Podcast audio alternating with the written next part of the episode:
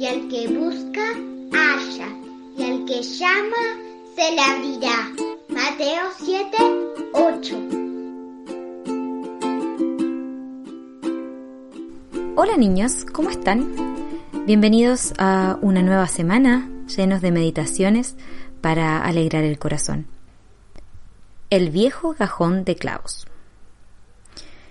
El señor Peters, un antiguo comerciante, había puesto en la fachada de su comercio el siguiente anuncio. Se necesita un empleado joven. Y ese letrero permaneció suspendido allí durante mucho tiempo porque al hombre le costaba mucho hallar un empleado que le resultara conveniente. El señor Peters utilizaba una manera particular para probar las aptitudes de los aspirantes. Él conservaba en su depósito un inmenso cajón lleno de viejos clavos, tornillos, tuercas y un montón de hierros viejos. Cuando se presentaba un nuevo candidato, el señor Peters hallaba pronto la ocasión para enviarlo al depósito con el objeto de que pusiera en orden el contenido de este enorme cajón y juzgaba las cualidades que poseía el joven según la manera en que llevaba a cabo dicha tarea. Todos ellos daban vueltas tediosamente durante más o menos tiempo alrededor del cajón y terminaban abandonándolo contrariados, diciendo que en él no había nada que valiera la pena de ser conservado. Finalmente, se presentó James Mills. Él cumplió con las tareas que se le encomendaban, ignorando en absoluto lo que se refería a ese viejo cajón, hasta que durante la mañana de su segundo día de trabajo a prueba fue enviado al depósito. Llegó el mediodía y James no aparecía. Finalmente, el señor Peters lo llamó. ¿Has terminado? No, señor, hay mucho para hacer. Bien, pero ya es la hora del almuerzo. Ven, luego podrás volver allí. Inmediatamente, después de haber terminado de comer, James fue nuevamente al depósito y no se lo vio más hasta las últimas horas de la tarde. Pero en el momento en que el señor Peters se había decidido a llamarlo, el joven se presentó diciendo, Señor, hice el trabajo lo mejor que pude. Y en el fondo del cajón encontré esto. Esto era una moneda de oro, de bastante valor, que James le entregó al señor Peters. Extraño lugar para guardar una moneda de oro, exclamó el hombre mientras la guardaba en su bolsillo. Estoy contento de que la hayas encontrado. Buenas tardes, muchacho. Hasta mañana. Cuando James se retiró, el señor Peters fue al depósito y miró el cajón en el que durante 25 años se habían acumulado materiales sobrantes. Evidentemente, James lo había vaciado completamente y además lo había dividido en varios compartimentos utilizando delgados trozos de madera.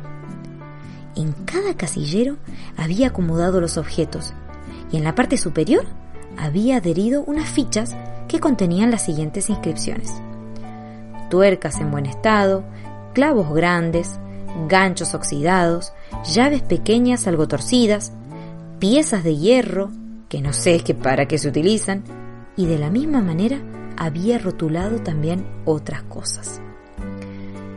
Ahora el cajón se encontraba perfectamente ordenado y en resumen había poca cosa que pudiera calificarse de útil.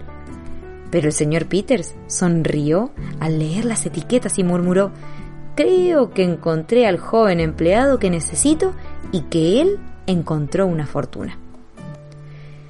Desde ese día, el anuncio colgado en la fachada del negocio desapareció y nunca más fue vuelto a colocar.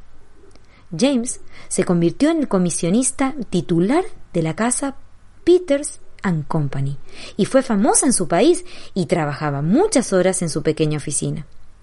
El señor Peters le obsequió un cuadro que contenía un texto bíblico, el cual James colgó sobre la cabecera de su cama. Era un texto del Evangelio, el que es fiel en lo muy poco, también en lo más es fiel. Lucas 16, 10. Todo esto pasó hace mucho tiempo James Mills dejó de ser comisionista. Prosperó en el trabajo, haciéndolo siempre con fidelidad, y al cabo de unos años, la razón social de la casa donde trabajaba cambió. Su nuevo nombre fue Peters, Mills and Company.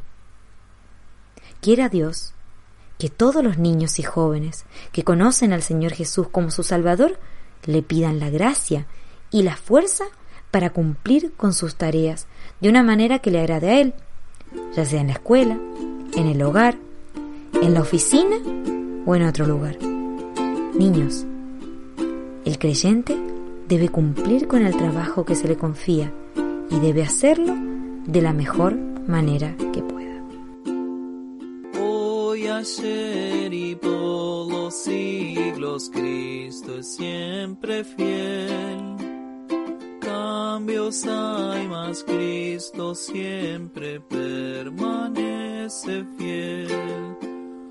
Gloria pues a Él, gloria pues a Él. Cambios hay, más Cristo siempre permanece fiel.